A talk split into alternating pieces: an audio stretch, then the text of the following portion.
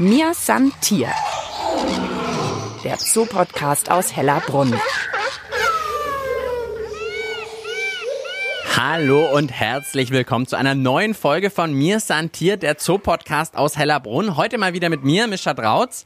Wir versorgen euch alle zwei Wochen mit schönen und spannenden Informationen und Geschichten über eure liebsten Tiere hier in Hellerbrunn. Und heute habe ich zwei Frauen an meiner Seite, die den Tieren wahrscheinlich so nahe kommen wie sonst niemand hier. Dr. Christine Gohl, Tierärztin hier im Tierpark Hellerbrunn. Stimmt das, was ich sage? Ja, richtig, Fachtierärztin für Zoogehege und Wildtiere und schon 18 Jahre hier. Also ich kenne unsere Tiere, unsere Patienten, unseren Tierbestand. Ich meine, die Tierpfleger kommen häufig auch schon sehr nah dran, aber sagen wir mal, wenn äh, Behandlungen notwendig sind oder Kontrollen, dann ist natürlich so, dass wir nah an die Tiere ran müssen. Nicht alles kann man nur durchschauen machen. Und nebendran Dr. Maike Lücht, auch Tierärztin hier. Ihr seid sozusagen das Duo hier. Richtig, genau. Ich bin seit vier Jahren mit hier im Team mit dabei und zu zweit sind wir hier die Powerfrauen sozusagen, die tiermedizinisch den Großteil wuppen. Nicht vor Ort jetzt heute mit sind zwar unsere zwei externen Kollegen, der Dr. Julian Heubeck und die äh, Frau Dr. Claudia Kruse, die uns als externe Tierärzte hier am Wochenende und unter der Woche unterstützen, wenn Not an Mann ist. Also es gibt ja 18.000 Tiere im Tierpark Hellerbrunn. Ich kenne jetzt keinen Arzt, der sich um so viele Patienten kümmert, ehrlich gesagt. Das ist auch eine ganz große Herausforderung bei uns, vor allem weil es ja wirklich von ganz, ganz kleinen Tieren bis zum Elefanten hoch zu den großen geht. Und wir müssen uns bei allen gut auskennen und sind da wirklich so ein bisschen die Allrounder hier im Park, die den guten Überblick über alles haben. Jetzt ist ja jedes Tier so ein bisschen verschieden. Ich weiß zum Beispiel, dass ein Krake drei Herzen hat. Also die sind ja jetzt vom Körperbau auch völlig verschieden. Das ist total verschieden und das macht den Reiz unserer Arbeit natürlich auch aus. Jetzt sind wir zum Beispiel hier, wir stehen gerade vor der Anlage von den Sumpfwallabies. Was ist jetzt bei denen zum Beispiel besonders?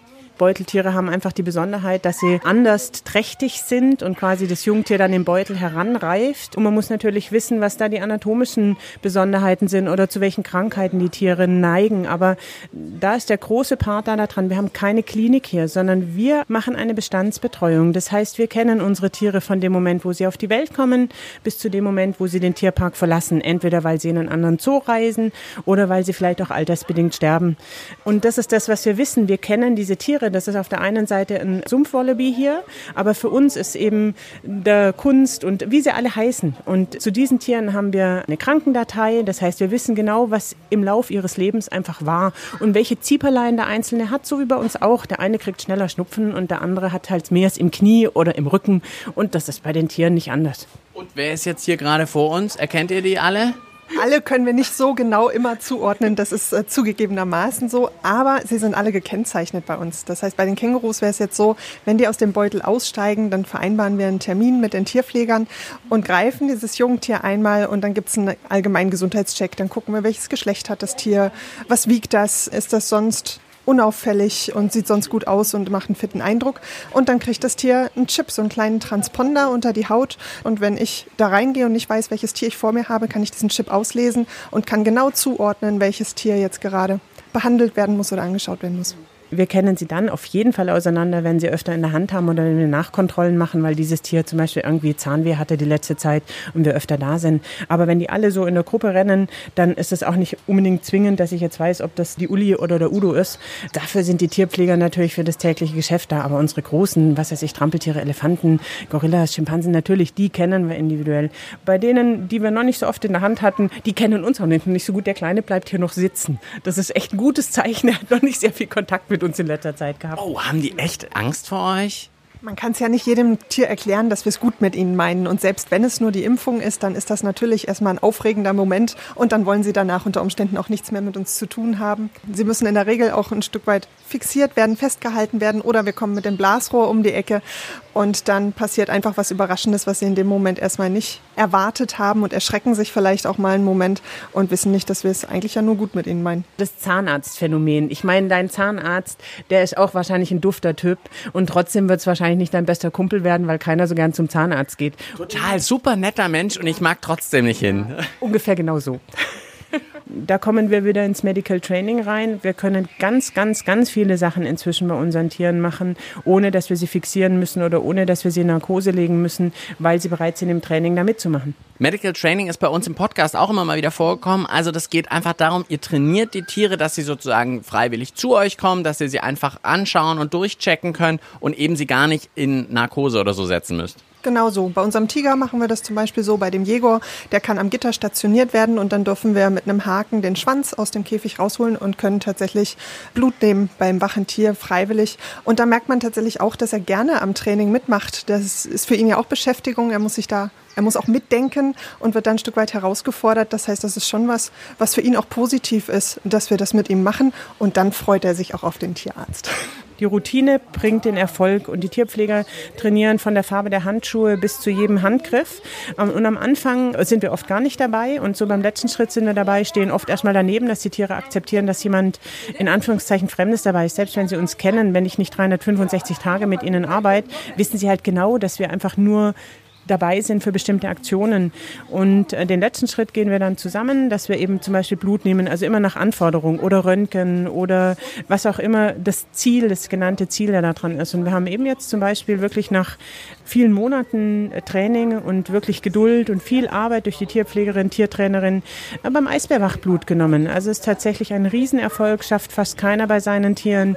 Das beruht rein auf einer Freiwilligkeit, dass das Tier auch akzeptiert, dass vielleicht was unangenehm ist, aber sagt, ey, das ist super, ich arbeite da mit euch zusammen. Und da waren wir super, super stolz. Spritzen und impfen können wir sie schon länger, aber eben das Blut nehmen an der Pfote, das ist großartig. Und dass das gelingt, das ist einfach ein, ein Mordserfolg, da freuen wir uns alle drüber super Vertrauensbeweis ja auch und auch wirklich einfach vereinfacht natürlich die Sache super, weil so ein Eisbär ist ja auch nicht gut, wenn der irgendwie Narkose gehen muss eigentlich. Häufig ist ja so, dass wir die Tiere über ein, zwei, fünf, zehn Jahre überhaupt nie in, in Narkose hatten und dementsprechend keine Blutwerte hatten. Wenn du als Mensch heute oder auch als Haustier, Hund und Katze in Narkose gehen, dann macht man vorher einen Blutcheck und schaut, was sagt denn die Leber und was sagt die Niere, haben die Tiere altersbedingte Veränderungen. Das haben wir ja häufig nicht. Diese Tiere zeigen als Wildtiere viel viel, weniger Symptome wie unsere Haustiere. Das heißt, die versuchen das zu kaschieren, weil einfach Schwäche in der Natur draußen ein Ausschusskriterium ist. Und ich habe den Blutcheck vorher nicht. Ich weiß gar nicht, auf was ich mich einlasse und muss dann im Notfall dieses Tier in Narkose legen und kann dann die Überraschung haben, dass dieses Tier super schlechte Nieren hat und die Narkose viel schlechter verkraftet. Das Risiko habe ich nicht, wenn diese Tiere mitarbeiten. Aber man muss sagen, Narkose per se vom Eisbär dauert vielleicht mit Vor- und Nachbereitung anderthalb Stunden. Reine Narkosezeit ist vielleicht eine Dreiviertelstunde. Das Training bis dahin sind ein bis anderthalb Jahre. Einfach Aufwand. Ja, personeller Aufwand, das ist Zeitaufwand. Und dann ist das Ziel, wir wollen jetzt gerne über Wochen oder Monate trainieren, dass wir an den Huf drankommen oder dass wir an die Klaue drankommen, dass wir da vielleicht Nachbehandlungen machen können, die so mit einer Narkosefrequenz gar nicht möglich wären. Dann kommt tatsächlich noch dazu, dass bei vielen Exoten ja die Blutwerte gar nicht so bekannt sind wie bei Hund und Katze zum Beispiel. Das heißt, wenn jetzt tatsächlich ein Tier erkrankt und wir da Blutwerte kriegen, dann wissen wir gar nicht so genau, sind diese Nierenwerte jetzt grenzwertig oder für das Tier eigentlich relativ normal. Und wenn wir jetzt im wachen Zustand wirklich am gesunden Tier Blut nehmen können, dann können wir nicht nur die Blutwerte, wenn sie mal erkranken sollte, vergleichen mit einem anderen Eisbären, sondern können wirklich sagen, also als sie gesund war, hatte sie diese Blutwerte und die Leber- oder Nierenwerte haben sich jetzt in die und die Richtung verändert und können viel besser einschätzen, wo wir stehen. Ich finde auch super spannend, dass du gesagt hast, naja, die kaschieren ja eigentlich auch. Die sind dazu trainiert von der Natur aus, das eher zu kaschieren, eine Schwäche. Ist für euch ja dann auch total schwierig, da irgendwie was rauszufinden, wenn was ist, oder? Das ist ein bisschen Detektivarbeit, das kann man nicht anders sagen. Das ist mit einer der Gründe dafür, dass ich Tierärztin geworden bin, weil die sagen einem nicht, was los ist. Man muss immer auf Spurensuche gehen. Ich meine, dafür machen auch unsere Pfleger jeden Tag ihre Arbeit. Die kennen ihre Schützlinge. Sie wissen, wenn Gorilla oder Schimpanse XY morgens immer so da liegt und plötzlich liegt er nicht so da oder er frisst immer super gut und frisst dann nicht. Die kennen die kleinsten Symptome und das ist für uns die Zusammenarbeit mit den Tierpflegern spielt die ganz wesentliche Rolle, weil wieder mal das Zahnarztphänomen betreten wir den Stall, dann brauchen die nicht erzählt kriegen, wer wir sind. Die wissen, wer wir sind und dann ist es so, ist gar nichts, ist alles in Ordnung. Und diese kleinen Symptome Symptome, diese kleinen Veränderungen, das macht es aus, was wir als Bestandsbetreuung sehen. Wie ist das sonst noch? Muss ich irgendwas berücksichtigen, wenn ich jetzt euren Job mache? Also ich habe jetzt zum Beispiel ein rotes T-Shirt an. Ist das zum Beispiel irgendwie schon schlecht für ein paar Tiere oder darf man kein Parfüm tragen? Also gibt es irgendwas, was ihr beachten müsst? Je nach Tierart hält ein Parfüm einfach nicht wirklich lange. Also das, das macht nicht so wirklich Sinn. Oder du nimmst da einen anderen Duft an. Also insofern so stark parfümiert arbeitet man als Tierarzt nie. Die Frage mit der Kleidung finde ich insofern ganz spannend. Ich bin ein paar Jährchen länger da wie die Maike. Wir hatten früher ja keine Dienstkleidung. Wenn ich heute in unserem Outfit hier lang gehe, dann erkennen sie die Tierpfleger oder das Tierparkteam natürlich super schnell. Das ist manchmal nicht von Vorteil, wenn man die Tiere einfach beobachten will, wie sie sich verhalten, ob sie vielleicht irgendwelche Symptome zeigen, die sie nicht zeigen, wenn sie merken, dass einer sie beobachtet. Und dann ist einfacher, man tarnt sich wie ein Besucher und hat nicht diese Farbkombination. So, und jetzt steht im Sprechstundenkalender Trampeltier groß drin. Da gehen wir jetzt auch hin. Ich bin gespannt, was beim Trampeltier los ist. Mir san Tier. Der Zoo-Podcast aus Hellerbrunn. Diese Folge wird präsentiert von der Stadtsparkasse München, offizieller Partner des Münchner Tierparks Hellerbrunn. Mir ist ein Tier, der Zoo-Podcast aus Hellerbrunn. Heute bin ich mit den Tierärztinnen Christine Gohl und Maike Lücht unterwegs und ihr habt mir Quatsch erzählt. Wir sind bei den Trampeltieren und die kommen gleich alle fröhlich, freundlich zu euch her. Die mögen euch doch alle. Ja, natürlich. Das, davon gehen wir natürlich aus. Wir würden nie Quatsch erzählen, aber es ist halt sehr unterschiedlich, wer wie ist. Die kann man definitiv besser bestechen wie so ein kleines Sumpfwallaby, das einfach mit uns noch nicht so viel zu tun hat. Da kommt gleich die nächste an. Oh, und streckt uns schon weit den Kopf entgegen. Wer ist das jetzt gerade? Die kennt ihr? Das ist die Kataya und die Lillu steht neben ihr. Da hinten liegen der Kenan und der Sultan. Und die Trampeltiere natürlich gut zu erkennen mit zwei Höckern. Und jetzt, was ist bei den Trampeltieren los? Wer muss jetzt irgendwie durchgecheckt werden? Also die Lillo ist aktuell gerade dran. Die Lillo ist inzwischen schon 16 Jahre alt. Und die Lillu hat gerade an den Füßen so ein bisschen Krusten da, da dran, da sind Fliegen dran gewesen. Und deswegen müssen wir die Lillu da jetzt mal anschauen und behandeln. Und das ist natürlich super, dass man die aufhalftern kann und dass sie gewöhnt sind, dass wir mit ihnen händeln. Wir können auch bei all diesen Tieren wirklich wach Blut nehmen. Das kennen die einfach über Jahre. Also das fangen wir an, wenn die Jungen schon hier sind, dass sie geführt werden können. Okay, so, also die Christine macht jetzt hier gerade kurz die Anlage auf und jetzt wird die Lilo rausgeführt am Halfter. So, und jetzt, was, wie geht es jetzt weiter? Genau, wir können nicht so direkt daneben stehen. Ach, wir gehen lieber ein bisschen weg. Ja, ja, die sind schon auch ganz schön groß. Also, äh, wenn man neben dem Höcker steht, ist es auf jeden Fall höher als wir, der Höcker. Das ist auf jeden Fall so. Und da muss man auch ein bisschen aufpassen, auch wenn die uns kennen und wir natürlich viel mit denen zusammenarbeiten. Ja, okay, wir gehen noch ein paar Meter weiter. Da wird nämlich immer wieder geguckt.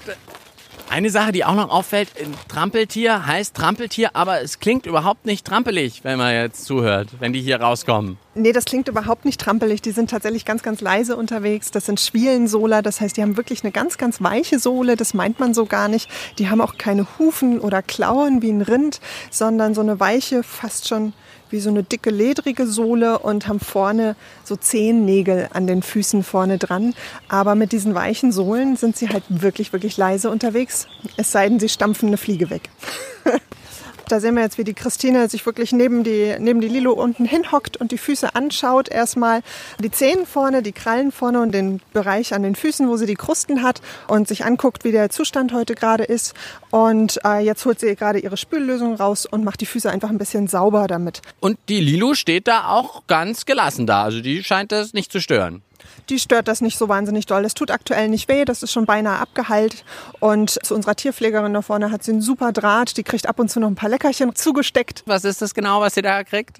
Das sind so Belohnungspellets, das ist eigentlich Teil von ihrem Futter sonst auch. Das wird dann von ihrer Ration abgezogen sozusagen. Manchmal haben wir auch klein geschnittene Möhren oder so, was gerade da ist. Und das kriegt sie als, als Leckerchen, als Belohnung dafür, dass sie so gut mitarbeitet mit dabei. Jetzt wurde gesäubert. Kommt jetzt noch irgendwie eine Creme drauf oder irgendwas? Oder was macht man damit?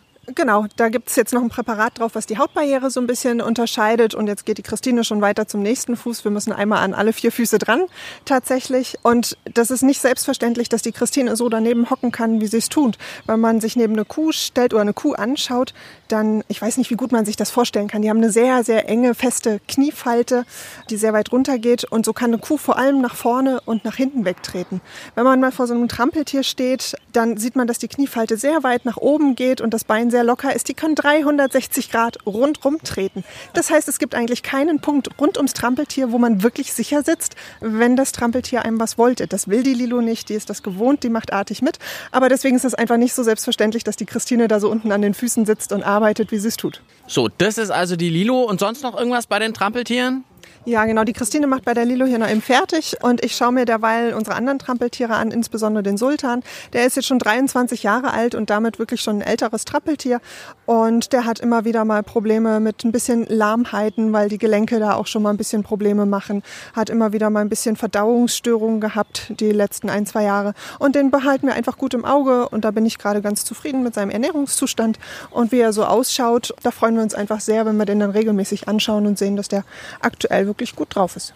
Der liegt hier gerade bisher ganz gemütlich in der Sonne. Wie erkenne ich den denn jetzt im Vergleich zu den anderen? Den Sultan, den Ältesten? Dem kippt der eine Höcker so ein bisschen und die haben tatsächlich alle so ein bisschen eine unterschiedliche Mimik. Also ich schaue denen ins Gesicht und weiß, wen ich da vor mir habe. Das ist tatsächlich jetzt schwer zu sagen, woran genau ich das bei ihm festmachen würde. Okay, und was ist die Mimik beim Sultan normalerweise?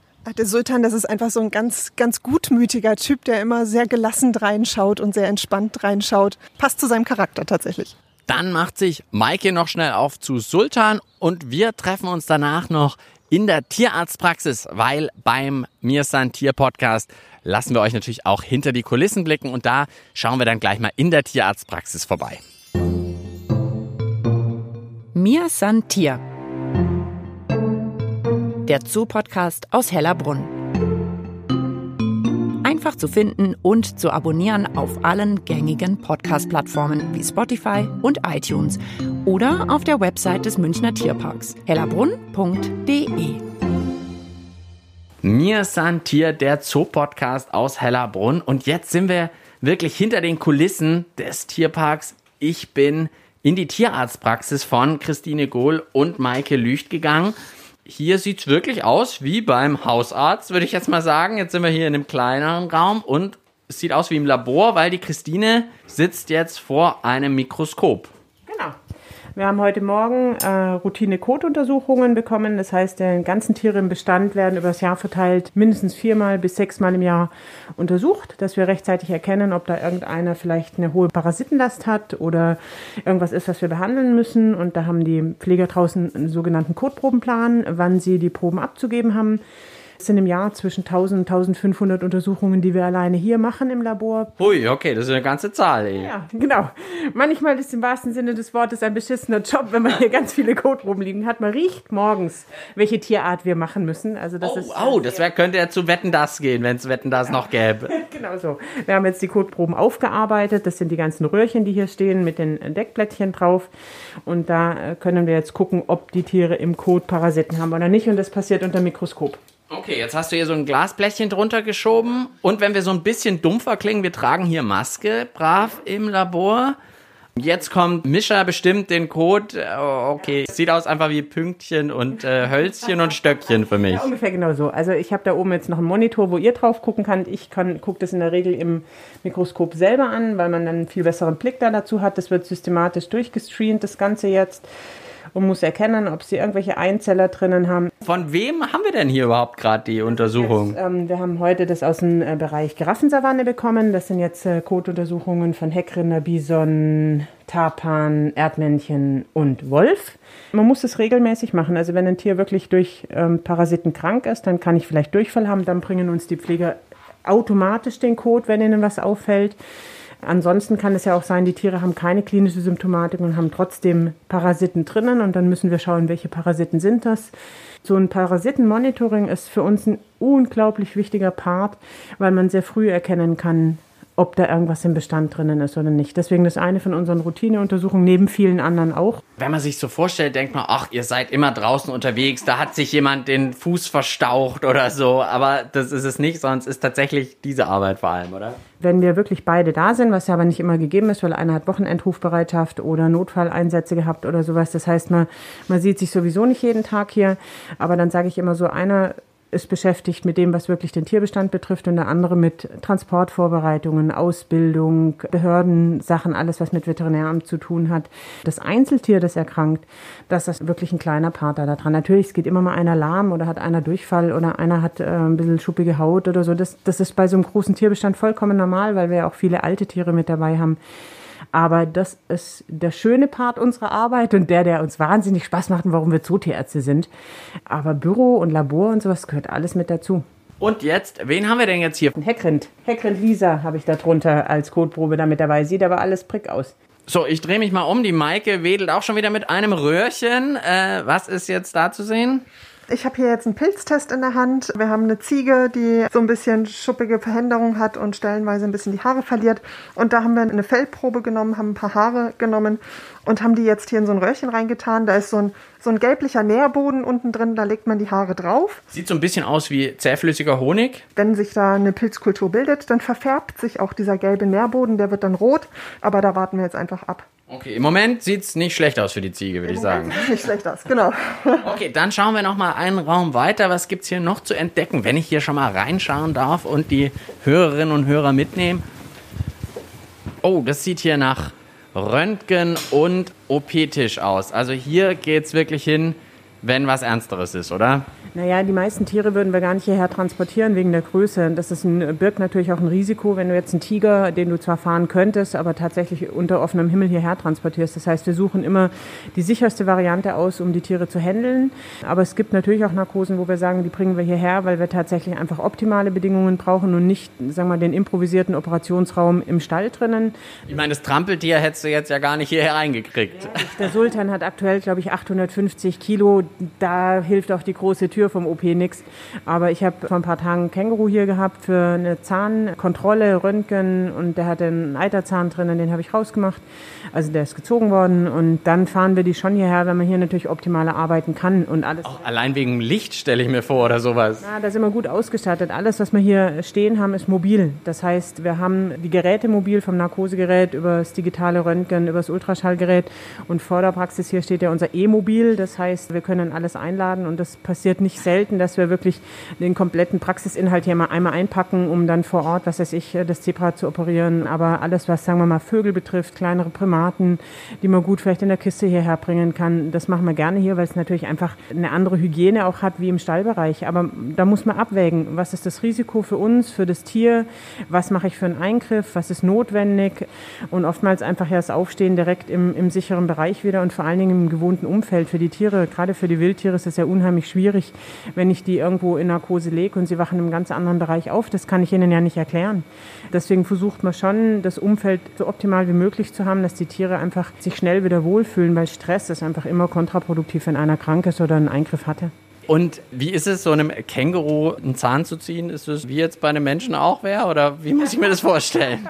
nee, die Zähne beim Känguru sehen anders aus wie beim Mensch, aber vielleicht kann ich auch nicht mitreden. Ich habe beim Mensch noch keinen Zahn gezogen. Aber da haben wir natürlich Röntgenbilder dafür vorneweg. Wir sehen, ob irgendwo eine Zahnwurzel entzündet ist. Du kannst in der Maulhöhle natürlich sehen, ob irgendeiner wackelt oder ob da irgendeiner Eiter drunter hat. Und wir kennen auch wiederum da den Status von diesem Tier, wenn der schon zum Beispiel eine Vorerkrankung hatte und machen da regelmäßig Kontrollen. Plus Blutabnahme. Deswegen ist hier hinten dran auch ein bisschen lauter. Das sind Gefrierschränke, wo wir wie eine Blutdatenbank drinnen haben, was für uns unheimlich wertvoll ist, weil wir natürlich Analysen direkt machen bei einem Eingriff, aber eben auch zum Beispiel Proben für genetische Analysen oder sowas behalten, weil das im Wildtierbereich einfach super, super wichtig ist, dass man da äh, quasi auch Nachuntersuchungen von dem Bestand machen könnte. Deswegen haben wir hier so große Gefrierschränke auch drinnen stehen. Dann lasse ich euch mal wieder weiterarbeiten in der Tierarztpraxis. Was nehme ich alles mit von der Folge? Ganz, ganz viel, aber vor allem ein Känguru muss auch mal ein Zahn gezogen bekommen, wenn es eitert. Und ihr könnt einem Eisbär Blut abnehmen, obwohl er dabei wach ist. Das finde ich ja auch unglaublich beeindruckend. Und immer aufpassen, wer einem Trampeltier zu nahe kommt, es kann 360 Grad rumtreten. Da sollte man aufpassen. Vielen Dank dafür, dass ihr dafür sorgt, dass es den Tieren hier gut geht. Das war's vom Podcast für heute. Mein Name ist Mischa Drautz und ich sage bis bald im Tierpark Hellerbrunn. Mir san Tier. Der Zoo-Podcast aus Hellerbrunn.